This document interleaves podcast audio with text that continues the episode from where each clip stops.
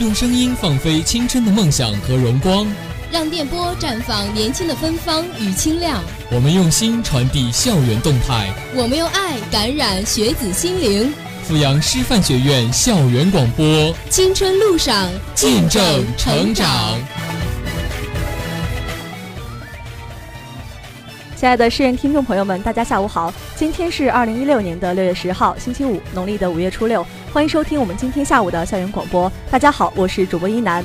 我是主播乔山。大家好，我是主播凯哲。让我们一起走进今天的周末新视点。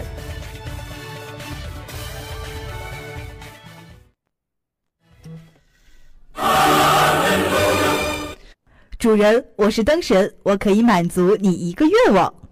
我要听周末新视点。这个真没有。你还在等什么？连灯神都听不到的周末新视点就在你的耳边，赶快竖起你的耳朵，在这里有最绚丽的观影世界，在这里有最新鲜的娱乐文化，在这里有最时尚的前沿生活，在这里你会听到你所不知的环球风情。我是依婷，我是红雨，一样的世界，不一样的视点，每周五为你打造属于校园的周末新视点。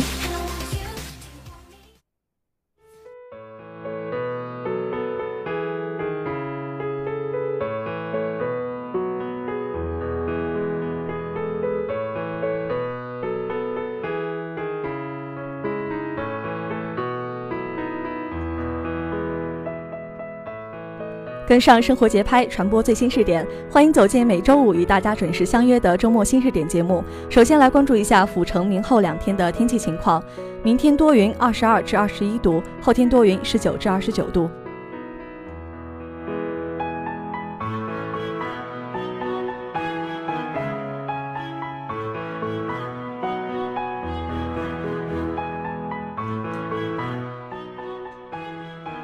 那六月八号呢，一部名为《魔兽》的电影在国内上映了。和一般的大片相比呢，在各大城市的电影院里，不同的观影人群看到后也许会有不同的反应。这时呢，你也许会看到一群画风不同的人，他们穿着邪教一样的红蓝 T 恤，手里挥舞着各式奇形怪状的物体，口中嚷嚷着一些听不懂的英文。有些还会分成两派，这时呢，请不要惊慌，不要拨打幺幺零了，多给他们一些爱，因为他们来自一个叫“魔兽玩家”的组织。那在今天的周末影院，乔杉、一楠、凯哲就带你一起走进魔兽世界。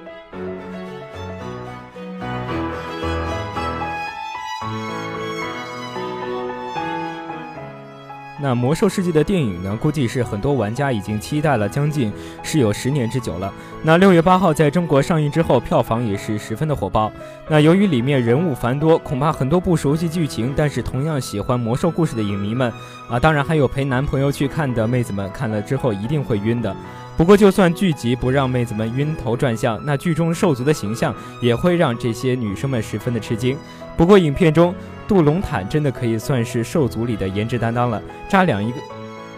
扎上两个小辫子，五官端正，带着一圈獠牙。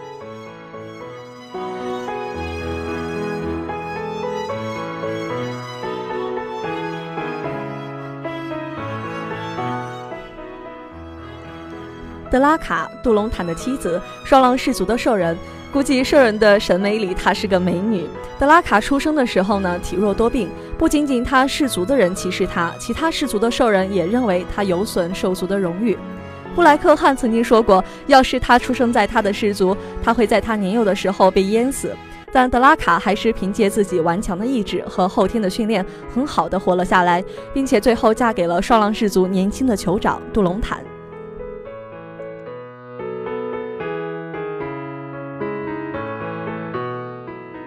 那影片中呢，杜拉卡的这个形象，相对于其他的女兽人来讲，确实要好看不少，而且发型呢也是十分的前卫，可以看出女兽人的体格要比男兽人要小很多。萨尔、杜隆坦和德拉卡的妻子，也是后来整个兽族的大酋长，从小呢是被人类养大，对于他们之后很多的思想的形成呢，有着非常大的影响。那他在这部电影里呢，还是一个襁褓中的小婴儿，躺在杜隆坦的手里呢，就是萨尔。那杜隆坦并没有变绿，兽人本身的肤色是棕色的，就像杜隆坦那样。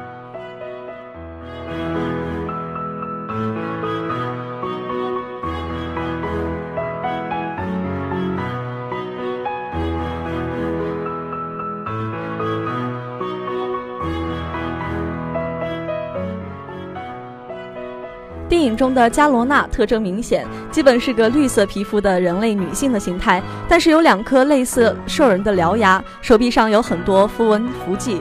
古尔丹是隐月氏族的兽人，强大邪恶的兽人术士，是兽人的精神领袖，也是电影里的最大反派。古尔丹呢，一直追求黑魔法的力量，贪婪无比，出售出卖自己的种族，并且一直与燃烧军团的头目之一有黑暗协议，并且获得力量。他知道建造了黑暗之门，建造的德拉诺和艾泽拉斯的通道，把兽人带进了并侵入艾泽拉斯。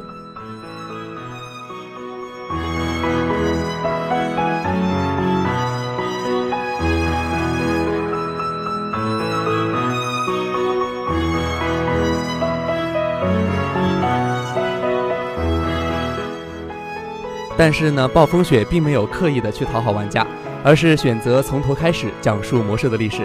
这一来呢，是从商业的角度来考虑，毕竟游戏游戏的玩家还是小部分，票房的主体还是一般大众。二来呢，是计划拍成《指环王》一样的系列电影，单从魔兽世界观的丰富角度来说，拍成几十部呢是绰绰有余的。最重要的呢，还是电影的质量。如果说电影质量和票房都能够媲美《指环王》的话，那么无论是从三部曲还是五部曲，相应魔兽，相信魔兽这部电影的恢宏历史必将是顶着魔兽电影与游与游戏改编电影两顶桂冠载入史册。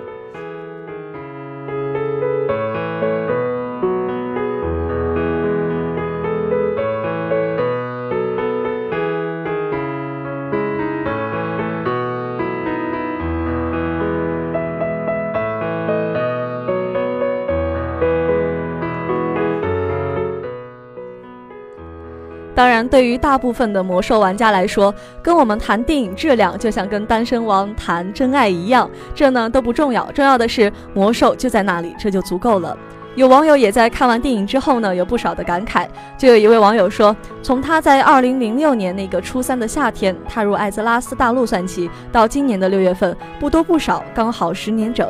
十年对于一个人来说，可以很长，也可以很短。对于无数望眼欲穿的老玩家来说，从暴雪二零零六年五月份公公布魔兽的电影计划到今天，十年的春夏秋冬，足以让不谙世事的花季少年走到了而立之年的人生路口。如今重新邂逅这个青春的情人，怎能不让人唏嘘不已呢？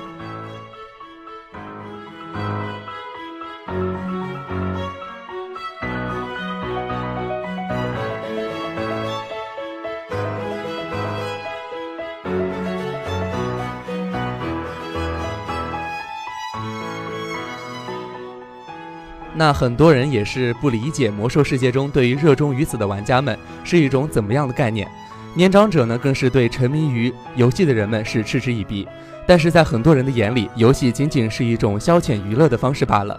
特别呢是在当下，很多九五后和零零后压根是没有接触过魔兽。谈到魔兽，绕不开的一个话题就是为什么魔兽能够拥有如此多的情怀党？除了游戏本身之外的素质，还与我们的成长环境紧密的相连。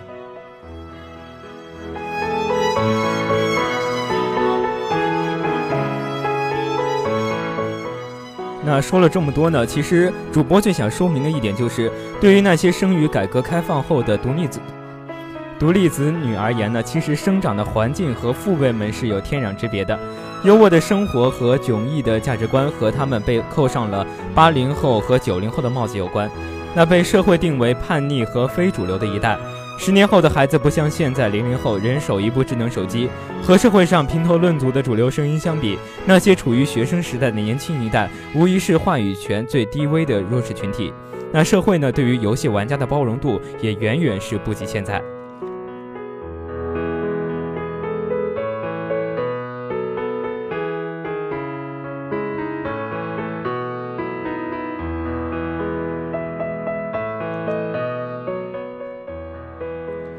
有网友缅怀说，高中三年呢，魔兽成为了在学习之外最大的精神寄托。那时候手机呢是奢侈品，平时在学校里最高端的娱乐活动就是拆个 MP3 看武侠小说。如果要用数字说话的话，他还统计了魔兽世界里全部账号的游戏时间，总共是二百五十天。也就是说，在过去的十年里，光这一个游戏，他就不吃不睡的玩了八个多月。抛开固定的睡觉与学习时间，保守估计，玩魔兽的时间起码占了业余时间的近一半。和洗脸刷牙、吃喝拉撒一样，魔兽呢，已经成为了生活很自然的一部分。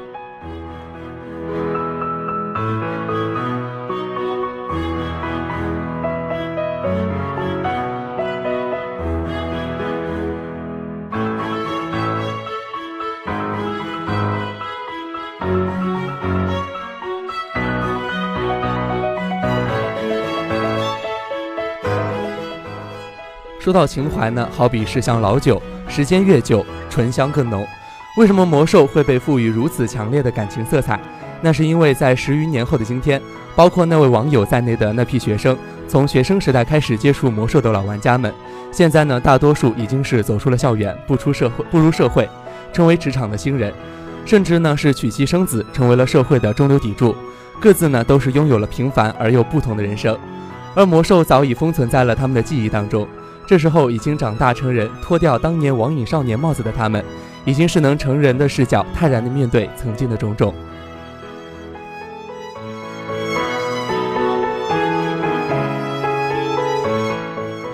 那在时不时再回头看一下当年和魔兽相伴的岁月，就会发现，在学习、生活、工作和外界的压力下，当年在魔兽中度过的那些岁月是如此的美好。那在这里呢，我们能抛开一切现实中的顾虑和不快，尽情的享受另一个世界带来的归属感和成就感。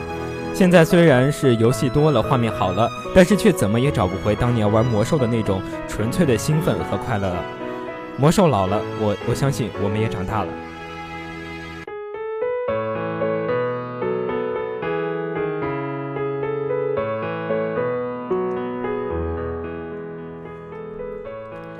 与其说魔兽是一代人的回忆，不如说是一个时代的烙印。就像我们的父辈、祖辈将青春播撒在了山间与田野一样，老男孩与魔兽的羁绊也终于成为一代人共同的青春红线。如今，魔兽早已不再辉煌，在抱着手机长大的九五后与零零后眼中呢，魔兽俨然成为了上个时代的老古董，在圈子里成为了退休老干部般的存在。但当有一天已经长大的你重新看到了魔兽的海报，脑海里的那个角落瞬间奔涌出了无数的过往，你会猛然发觉自己的青春其实并没有虚度，曾经在学生时代与他共同经历过的迷茫与奋斗，都在岁月的沉淀中成为人生道路上最美好的心灵慰藉。